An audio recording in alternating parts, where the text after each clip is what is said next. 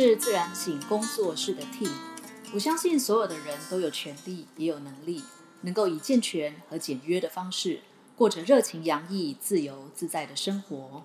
今天是游牧生活频道第十三集。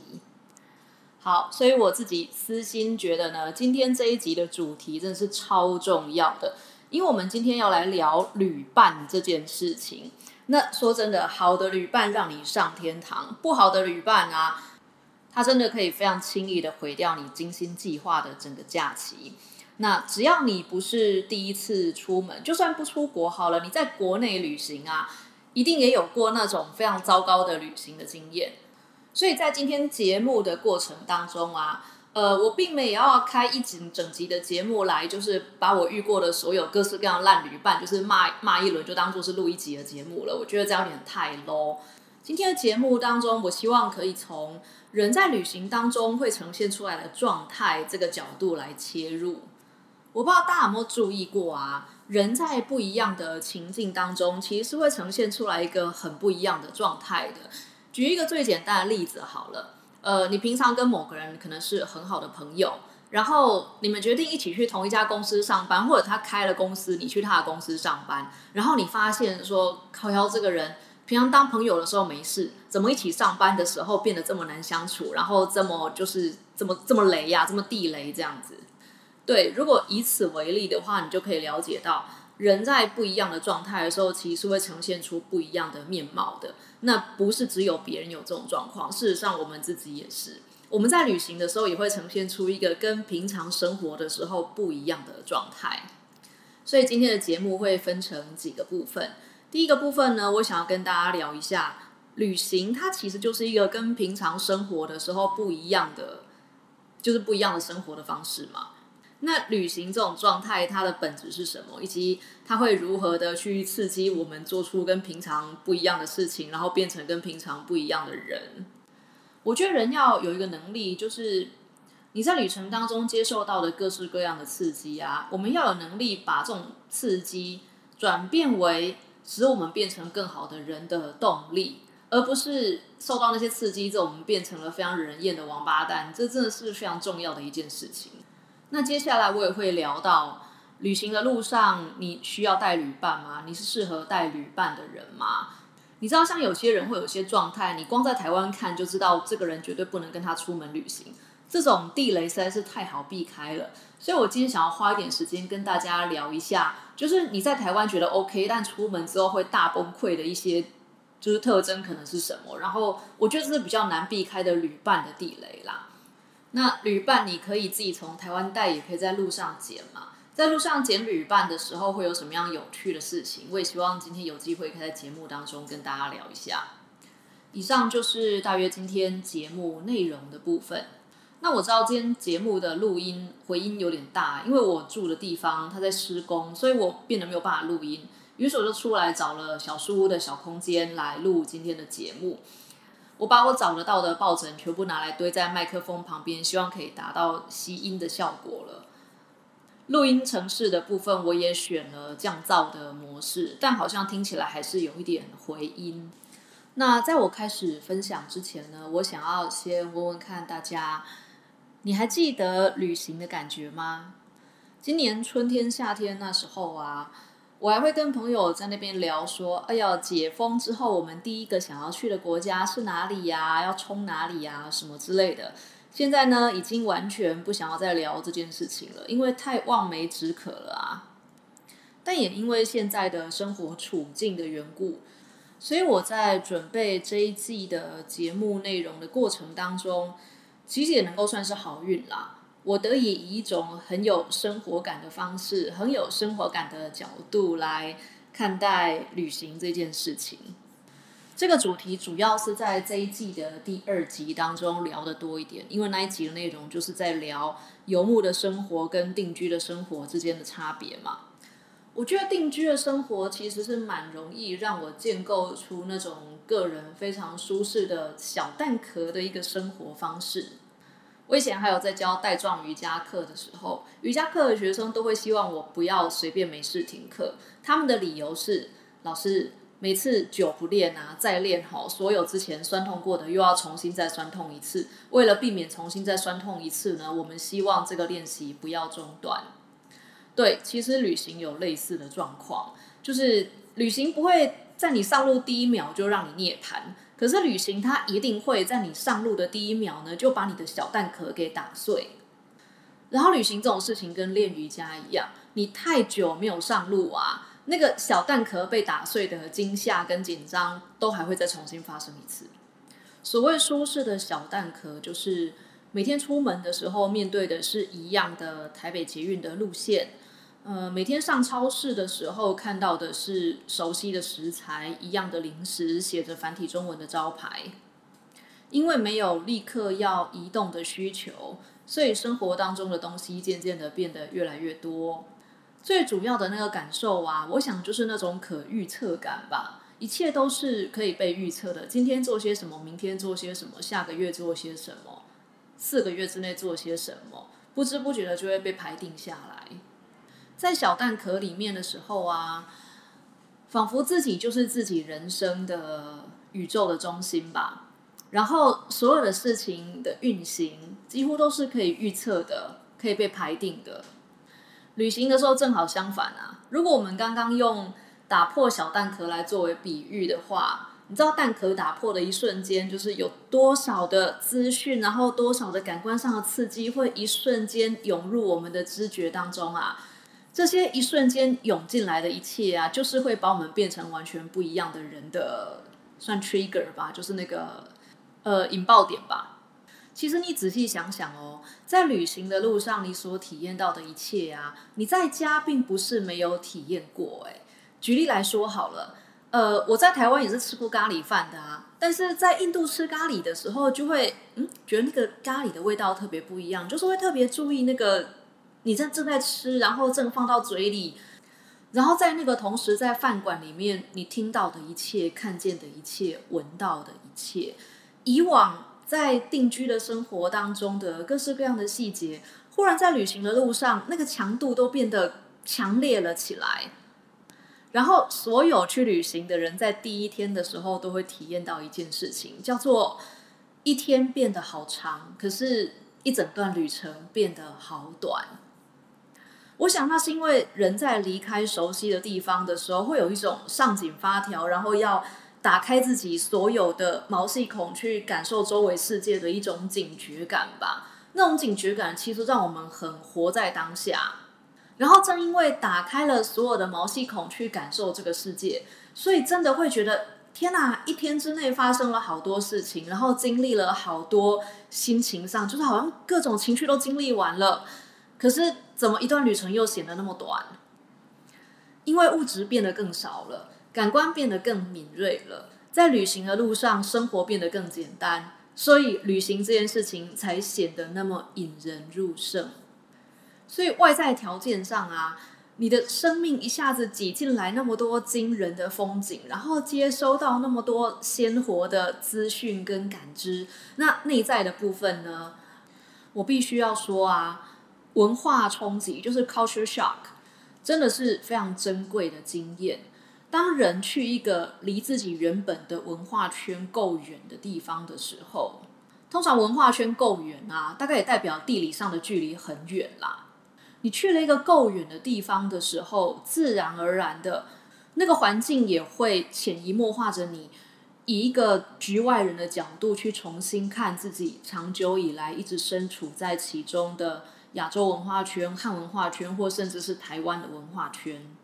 所以对我来说啊，出国真的是一个最好的可以打破原本的旧习惯，审视自己原本内在的成见，面对自己心中的恐惧，甚至是你可以观察到自己的人格平常被压抑到什么地步。那讲到这边，你是不是就可以稍微体谅一下，为什么有些人出了国之后跟发疯一样，就是解压缩成完全不一样的人？我告诉你。在台湾压抑的越严重的人啊，出国的时候那个解压缩的反差会越大，因为那个真的是太忍了。然后说真的啊，如果你是一个人去文化差异很大的地方啊，甚至会有一种重新做人的感觉，因为那边没有人知道你的过去嘛。所以我也真的听过超酷的事情。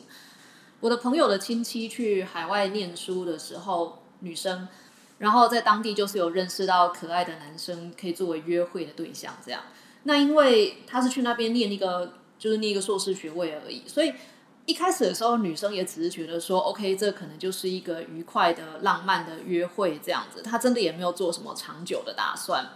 于是，在谈恋爱的是过程当中呢，他没有告诉对方他是台湾人，他告诉对方他是日本人，然后年龄也是假的，名字也是假的，然后国籍也是假的，就是什么都是假的。一开始只是因为好玩，结果相处久了之后，哎，动了真情了。然后动了真情之后，一切就变得尴尬了起来，因为他一开始告诉对方事情全部都是假的啊。我当时有问我说啊。那等一下，就是所以这个女生她会讲日文嘛？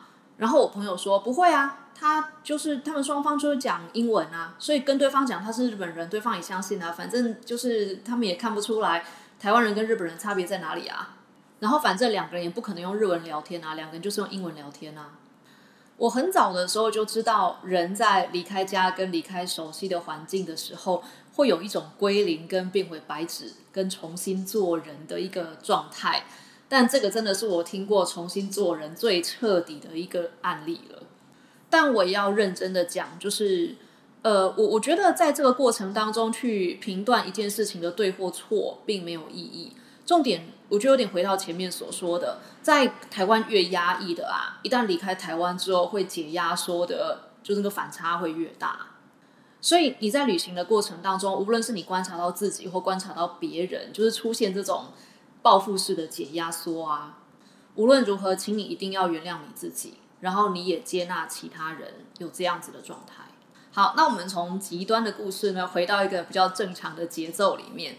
当你在旅行的路上，经历了外在有这么多的刺激涌进来，内心又出现了这个解压缩的状态，哇！你已经快要就是变身了的时候呢？如何让你的变身不要变成毁灭世界的好客，而变成一个更好的人？诀窍只有三个字：慢下来。旅行啊，其实不是只有重新分配你人生当中的重要性的比重。旅行当中更重要的是一种整理跟管理你的时间的概念，甚至可以说是重新认识时间这件事情。在日常的生活当中，在这种定居的生活当中啊，目标跟效率是非常重要的两个元素。但我觉得目标跟效率之所以能够被好好的达成，甚至超标的达成呢，是因为你有一个可以预测的生活节奏啊，也就是可能至少要在一个小蛋壳还在的情况底下，你才比较有办法去那边谈什么 KPI，谈什么 OKR，什么目标跟效率之类的。旅行的本质是一种即兴演出，哎，然后当你的内在跟外在都在经历一个强度这么强的刺激跟改变的时候，慢下来绝对是一个可以治百病的药方。那具体上的做法是这样子：当你抵达一个地点之后啊，先找到基地修复自己，不要急着立刻去看所有的景点。所以有的时候我在买机票的时候，其实。都会去看那个抵达当地的时间，通常我会尽量把它抓在抵达当地的时候，我已经可以 check in 我的住处的时间。例如说，当我搭飞机搭了十几个小时抵达巴黎的时候，如果那个时候是早上六点的话，痛苦指数就很高，因为我可能还要拖着很多行李，然后找个地方坐下来。然后坐着的时候，你还要就是非常紧绷的看好自己所有的包包跟东西，还有手机、还有外套等等之类的。因为欧洲那边扒手真的很多，然后我必须要经历一个漫长的等待之后，才有办法去 check in 我的住处，然后躺在床上，然后先休息一下。可是如果我抵达的时间呢，就是下午四点的话啊，那真的太完美了。一落地直冲住处，先放行李，先发呆，先洗澡。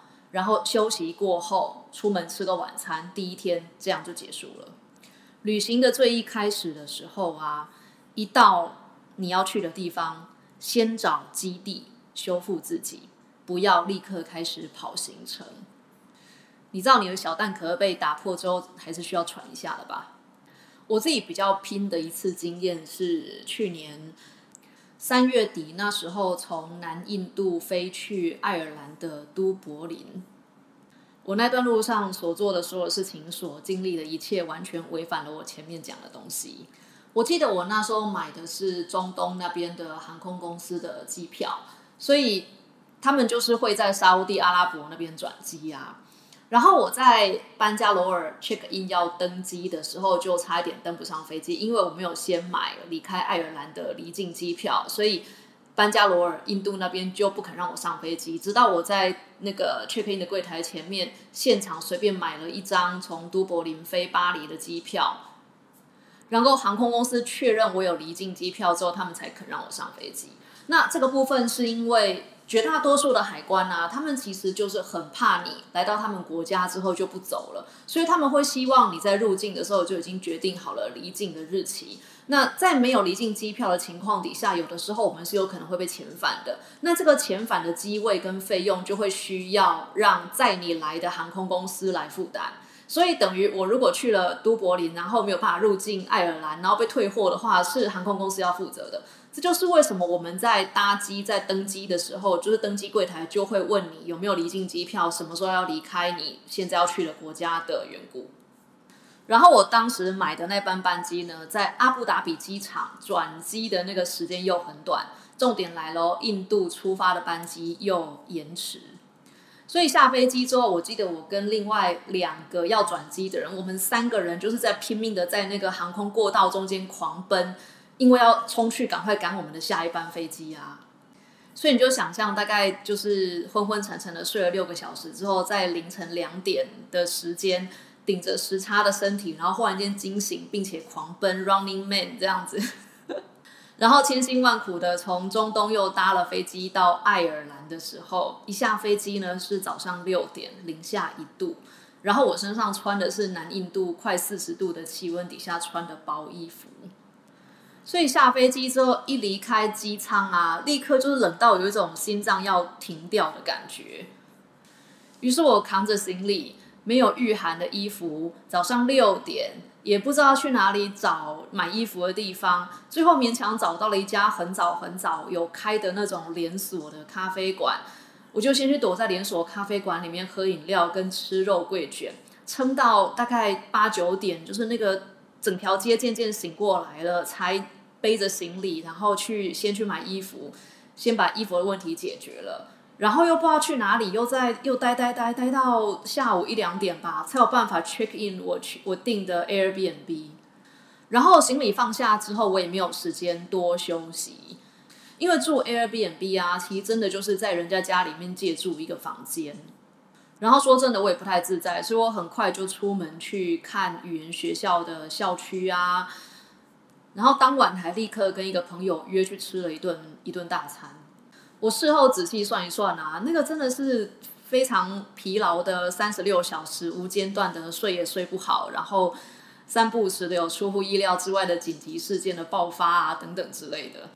可是你看，即便是在没有办法有住处可以休息的情况底下，我还是跑去躲在一间连锁咖啡馆里面躲了两三个小时。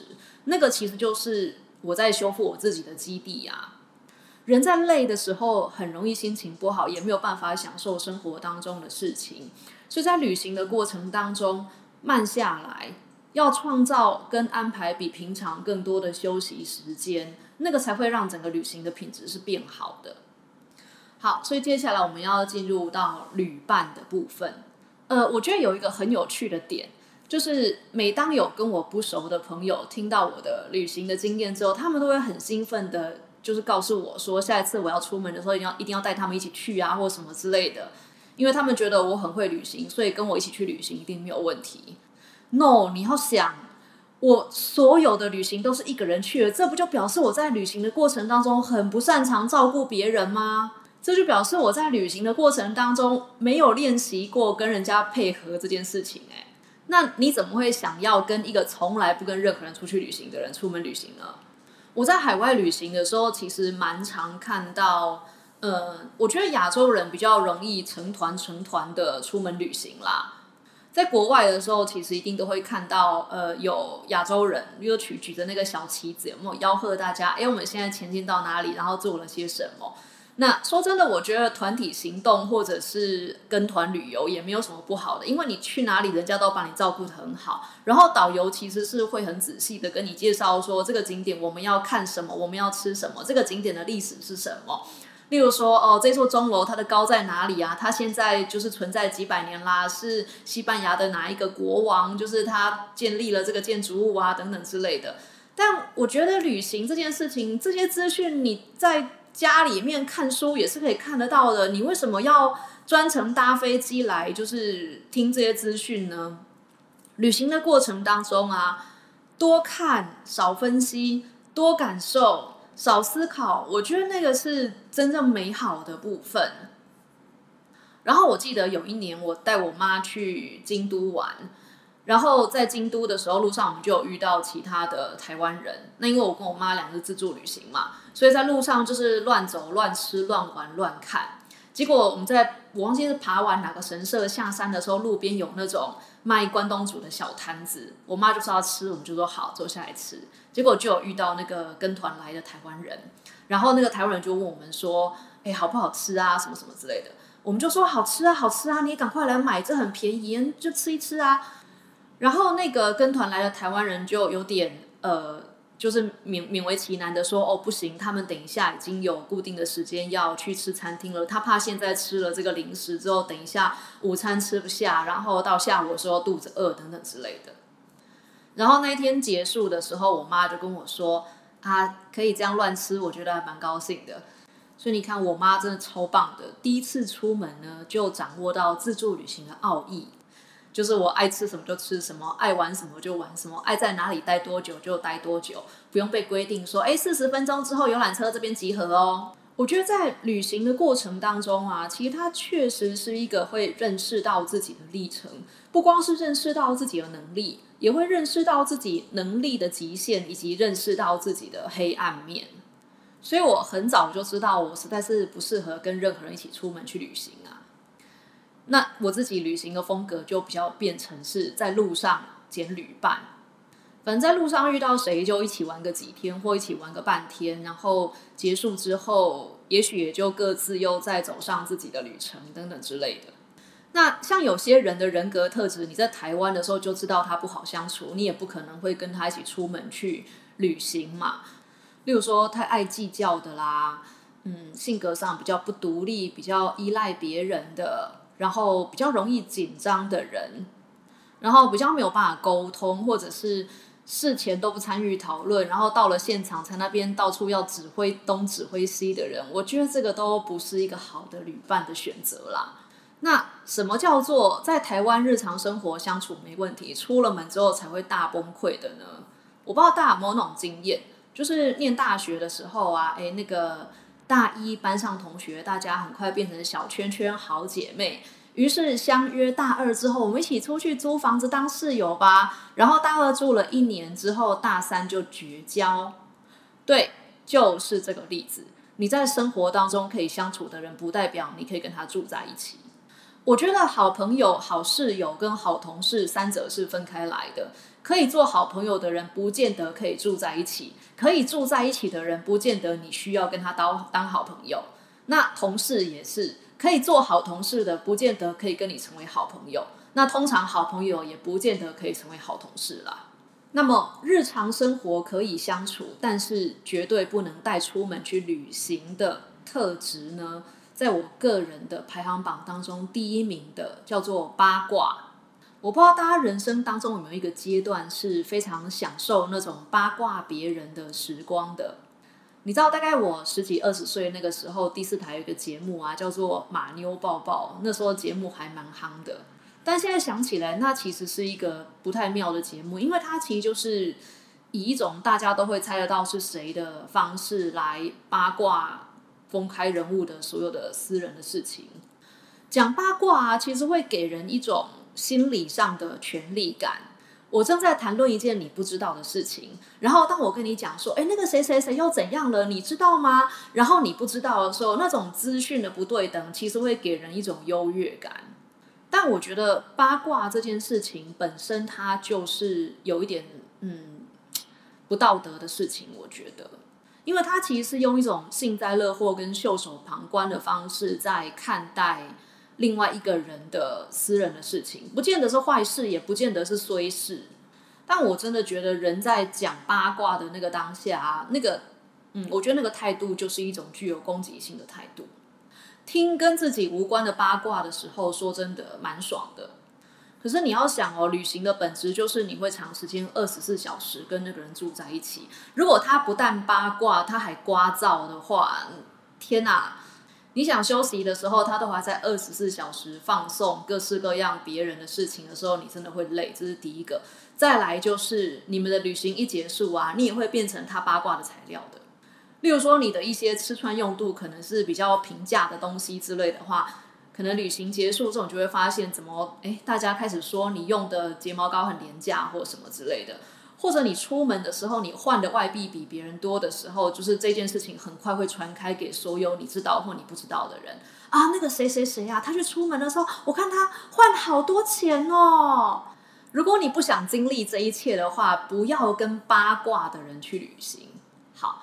然后再来，我们前面有讲到说八卦，然后又刮噪的话，刮噪内容是八卦，我也觉得很累。但另外一种状况，我觉得更累，叫做它刮噪的内容是你们原来的地方的事情，就是好不容易已经出门一趟，来到愉快的热带小岛旅行了，然后他还一直在讲工作的事情。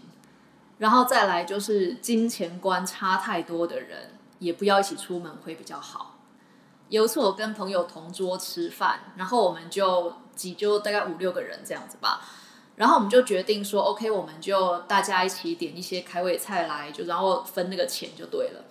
正当我们七嘴八舌在讨论说，哎，那点这个好，点那个好，然后这个也来一份，那个也来一份好了。有一个同桌的朋友就说，哦，这个价位看起来嗯蛮高的呢。那所以这个时候到底是要点还是不要点？那出门在外啊，有的人要睡得好，有的人要吃得好。我有朋友就觉得住处就是睡觉的地方，睡觉没感觉，我睡那么好的地方干嘛？所以我要把住宿的钱省下来，然后全部用来吃好料、吃大餐。那我也有朋友觉得，就是已经玩累了一天了，休息的时候我真的只想要一个人使用浴室，我不想要排队用别人用过的浴室，所以他可以不要吃那么好，但是他一定要住得很好，睡得很好。那其实这些都没有什么不对，可是你真的要很认识自己，才有办法知道在旅行的过程当中，你有哪些点需要被满足，你有哪些地雷不能踩。所以跟很不了解自己或不太有旅行经验的出门也还蛮辛苦的，因为他们可能正在经历第一次认识自己的历程。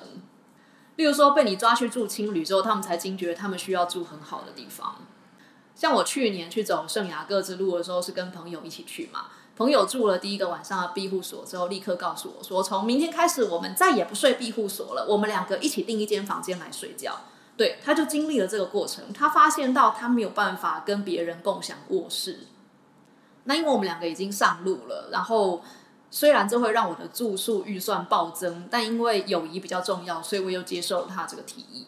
至于那种呃动不动就要拿手机起来算汇率啊，做任何事情都要问这多少钱，这多少钱，然后会为了讨价还价而耽误珍贵的旅游时光的啊，对，这个就是金钱观差太多的人出门的时候会有的风险。然后跟没有办法独立行动的人一起出门，其实也是很辛苦的一件事情。那种动不动哎，就看你的喽。的人，我觉得他们真的比较适合跟旅行团。毕竟一起去的人，大家是朋友，哎，大家都是去旅行的，凭什么别人要做你的导游？凭什么别人要做你的保姆？人的不独立性啊，有的时候在原本生活的环境是看不太出来的。但有一些小地方可以观察。举例来说，做什么决定都要问别人的人，这其实就是一个不独立的特征。那再来是完美主义这件事情。我觉得完美主义在工作上面，如果呃刚好你的员工是完美主义，或你的属下是个完美主义的人的话，那我很替你高兴啦。但是跟完美主义的人一起出门啊，很有可能你你知道这就我们前面讲的啊，旅行就是一个即兴的过程，每天的行程都跟原来排的不一样，这是非常正常的一件事情。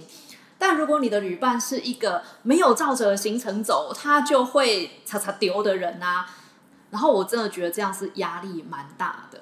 然后接下来我要讲一个我个人经验过最可怕的事情，就是不独立加上完美主义，又依赖别人，又事事都要照他的想法去做。然后那一次旅行的经验就是，这个一起去的旅行的人呢，啊，我甚至不想称他为旅伴，因为这人就是不是我的伴，我只是不幸不小心的世人不明的呢，跟他出了门一次。那次去旅行的时候，他沿路上都一直在找战犯。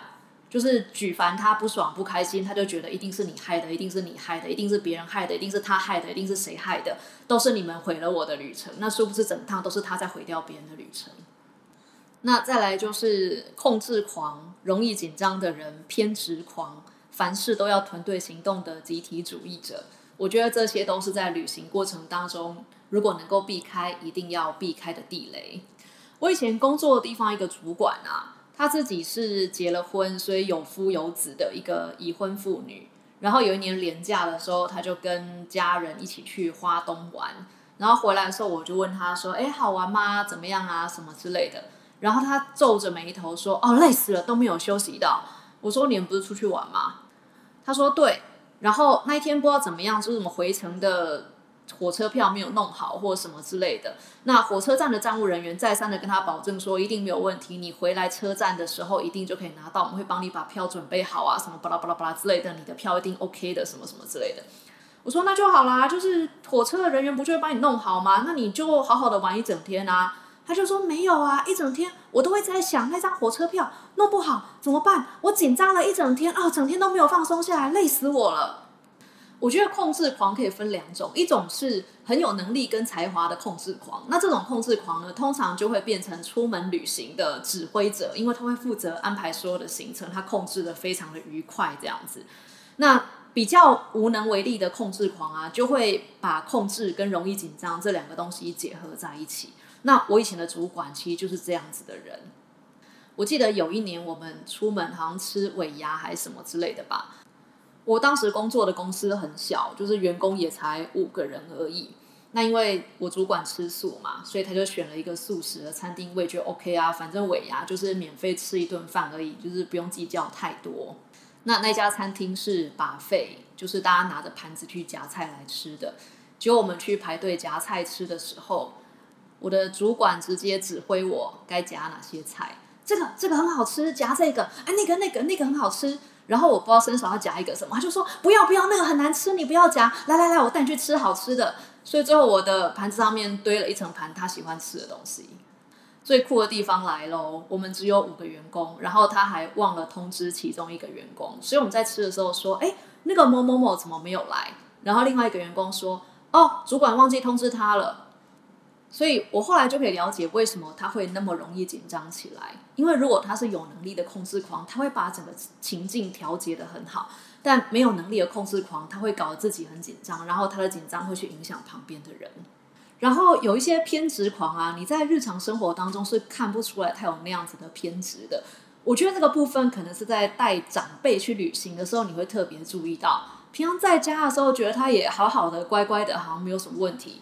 带他出门去个日本玩啊，坚持要吃台湾的早点，坚持要吃台菜，坚持要吃中餐厅。然后睡觉的时候，不是抱怨枕头太硬，就是抱怨枕头太软；不是觉得床不好，就是觉得棉被不好。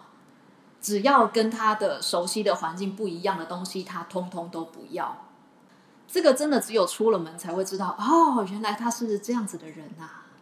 所有的旅行都有它不魔幻的那个时刻，但是我觉得挑到错的旅伴啊，它的严重性跟毁坏一切的程度，远远大过那些所谓的不魔幻的时刻。我觉得好的旅伴的大原则是在社交的部分啊，他要能够接受群居的生活，能够保持开阔的心胸。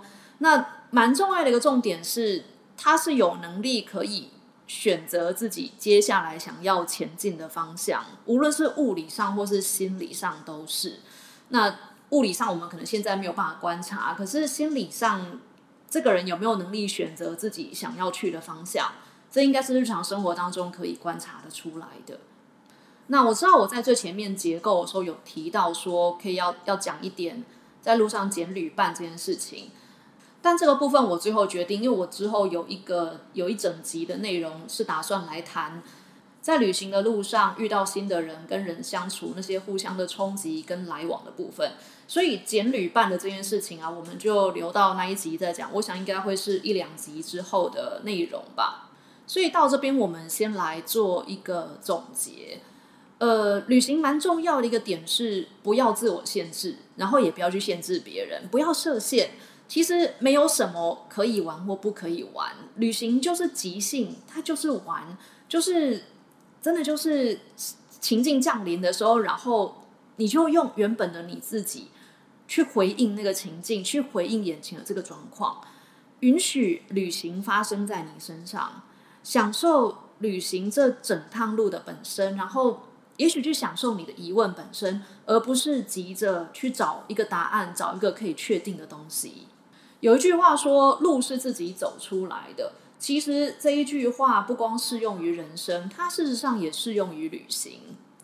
在旅行的路上啊，慢下来，不设限，保持幽默感，然后确认你的旅伴也做得到这三件事情，基本上其实就不会有什么太大的问题了。所谓的要有幽默感这件事情之所以那么重要，是因为在旅行的路上，我们一定会做出很北七的事情。你一定要原谅你自己，因为你就是一个外来人，你就是外国人啊！